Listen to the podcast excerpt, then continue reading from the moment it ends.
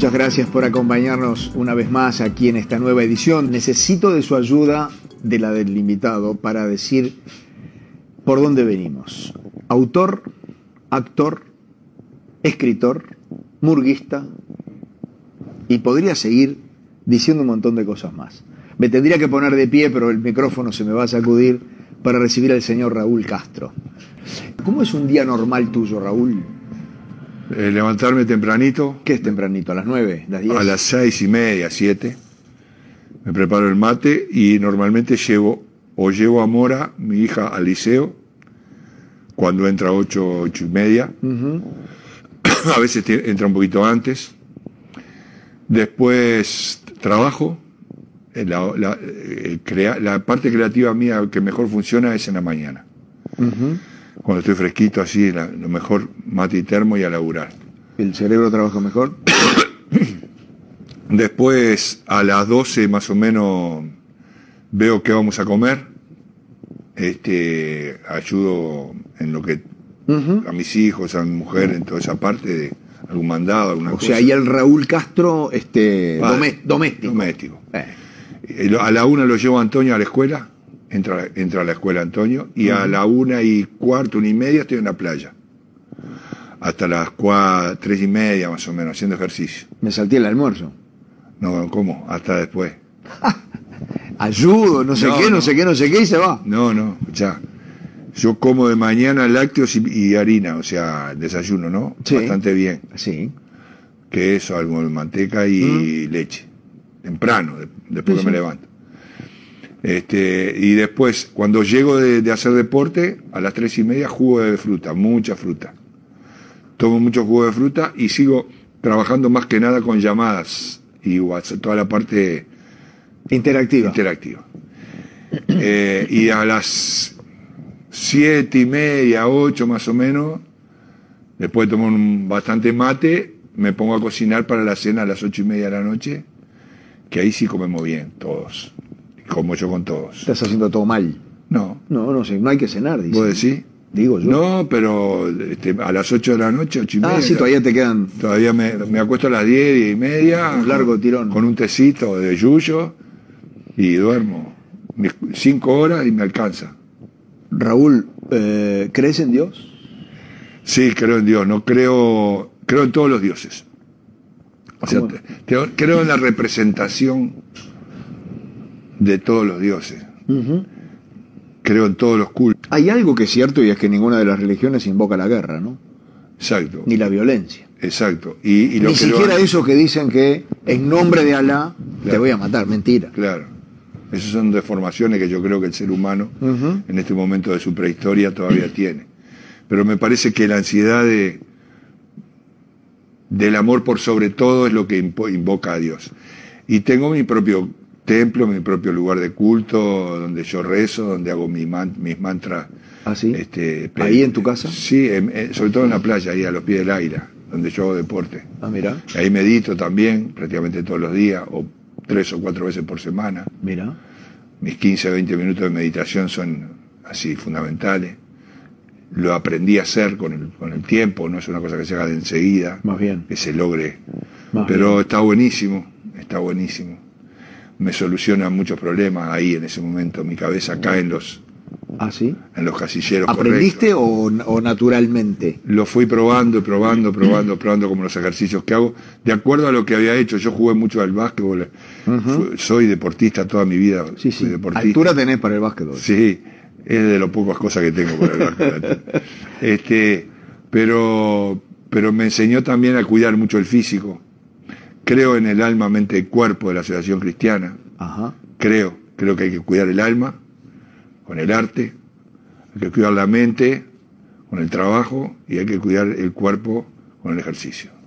Creo que esas son las tres cosas que hay que mantener siempre activas y en conjunción. ¿Cuál de las tres cosas fracasaron cuando tuviste al borde de la muerte? Yo creo que ninguna. Creo que lo que, lo que pasó fue que esa interacción funcionó lo suficiente como para traerme de vuelta, ¿viste? Porque vos acordate que estar sin respirar y sin que te lata el corazón durante tanto tiempo, casi 20 minutos, es un milagro. Es un milagro. Es un milagro. Yo lo considero así. Es un milagro. Con todo respeto por quienes no creen y por los que piensan que, bueno, pero yo creo que es un milagro. Y creo que ese milagro se da eh, no por, por orden mía, sino por una cuestión del destino, de que en el momento que sucedió, como me dijo un borracho después cuando volví a subir al, al tablado con la falta, me dijo, flaco, seguí haciendo lo que estabas haciendo, porque si te pasó lo que te pasó y volviste, Es es porque porque lo que estabas bien. haciendo lo estabas haciendo bien. ¿Te molesta recordar el momento, Raúl? Íntimamente, ¿no? Digo, te, te... No, no, no me molesta. No. No, no. Es, eh, es un momento de agradecimiento cuando lo recuerdo. Así. Todo agradecimiento. Es que en general eh, eh, soy un tipo muy bendecido por la vida, Fernando. Yo. Por eso sos agradecido también. Ah, todos los días me levanto y agradezco. Eh, por ejemplo, yo tengo como herencia de mi madre una, una estampita de San Expedito, ¿viste? Y lo amo. Capaz que es un fetichismo, No, pero lo amo. Y, No. le ¿y sabes lo que hago? No le pido, le agradezco. claro. Es que no tenés más nada para pedirles. Si compro un- un billete de lotería, soy un egoísta, Fernando. Claro. Un billete de lotería que compre, soy un egoísta. Tengo trabajo, salud, familia, hijos. El mejor país del mundo. Sí, totalmente. Totalmente. Mejor país del mundo. Totalmente. Y el mejor cuadro de fútbol del mundo que más quiero. Ah, después me tenés que decir cuál es. Eh, Raúl, eh, ¿supiste al final qué fue lo que te pasó? Y bueno, ¿O por qué? No sé, eh, desde lo científico nunca me dijeron. Creo que nadie sabe. Yo calculo que puede haber sido alguna un poquito más de, de anestesia, tal vez, o. ¿Vos te excedías en algo, comida, cigarro, alcohol, alguna cosa que, que uno pueda decir, y bueno, por ahí, bueno. y en el sexo, por ahí. Ah, bien ahí. Bueno, claro, no, no, es que a determinada edad, No, mentira. a determinada edad ese, Mentira, mentira. ese exceso es peor No que me voy a hacer cartel que después sabes cómo. No, no, no. mentira. ese exceso es peor que todos los demás juntos. Claro, ese es el peor. Es el que junta a todos los otros. Claro. No, no, no, no. Lo que pasa es que, viste, las cosas pasan porque pasan. Está el destino de los hombres, lo que yo te decía. Este, un, un gaucho me agarró en, en el Chuy. Hacía poco que yo había salido de ese tema, viste, hace, ya hace cuatro años de eso. Sí. Y venía caminando por las calles del Chuy a la cuestión de tres, dos, tres años. Y viene un gaucho grandote, gaucho, gaucho, así, eh, grande como yo, pero más grande, todavía enorme. Y se me viene derecho a mí, cruzaba la calle. Yo me, dice, aguante un poquito ahí, me dice el tipo. Venía con cuchillo, todo, ¿viste? ¿Qué le pasará a este hombre? Me puso medio la mano en el pecho y dice, la vio de al lado, me dice el hombre. No, Y yo saco, ¿viste? seguro. Sí, le digo, la vi al lado. Y le hizo frente. Y acá estoy. Obligado a cualquiera pelea, le digo. Claro. Lo felicito, me dice, me dio la mano y se fue. Qué brutal.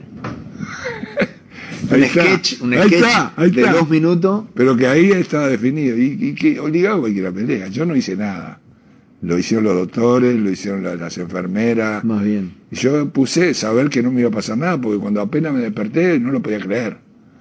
Lo que, que hace 15 días que estoy acá. Si yo me vine a operar y me iba al otro, al otro día.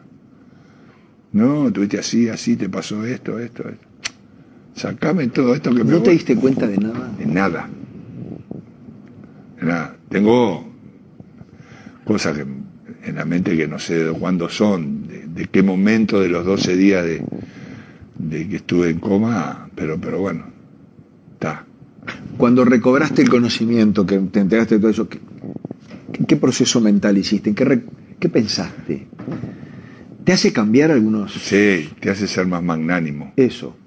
Perdonarte y perdonar. Perdonás, te perdonás vos las cosas que has hecho mal, que todos tenemos nuestras cargas, y sobre todo perdonás a los demás. Entendés cuando dice el Padre Nuestro y perdónanos nuestras deudas, así como nosotros somos capaces de perdonar a nuestros deudores. Si no, no vale. Claro. No vale pedir perdón si vos no sos capaz de perdonar. Claro. Y eso te das cuenta cuando estás al borde de la muerte. Decir, pero ¿qué hice yo que en este momento? ¿Te cambió como persona? Porque también esas- los comportamientos son automáticos, ¿no? Uno Sí. veces hace cosas y yo, ¿qué hice? Sí, O sea, ¿te cambió o tenés que ir pensando? Yo creo que sí que me cambió, me cambió. Me, me ayudó a ser mejor persona. Me ayudó. La, la situación al límite me enseñó una vez una profesora de filosofía son las que nos hacen pensar, las que nos hacen filosofar, las que muestran de qué madera estamos hechos. Claro. Y bueno, y entonces cuando vos superás eso, te tenés más fe. Y cuando te tenés más fe, por ende pasas a ser mejor persona, porque una persona que se tiene fe, que, que no necesita andar, eh, mentir, que no necesita robar, que no necesita, viste, porque se tiene fe en lo que está haciendo, inmediatamente si no es mejor persona es un tonto. Claro, claro. Es más fácil, es más lindo, es más, eh, más lindo.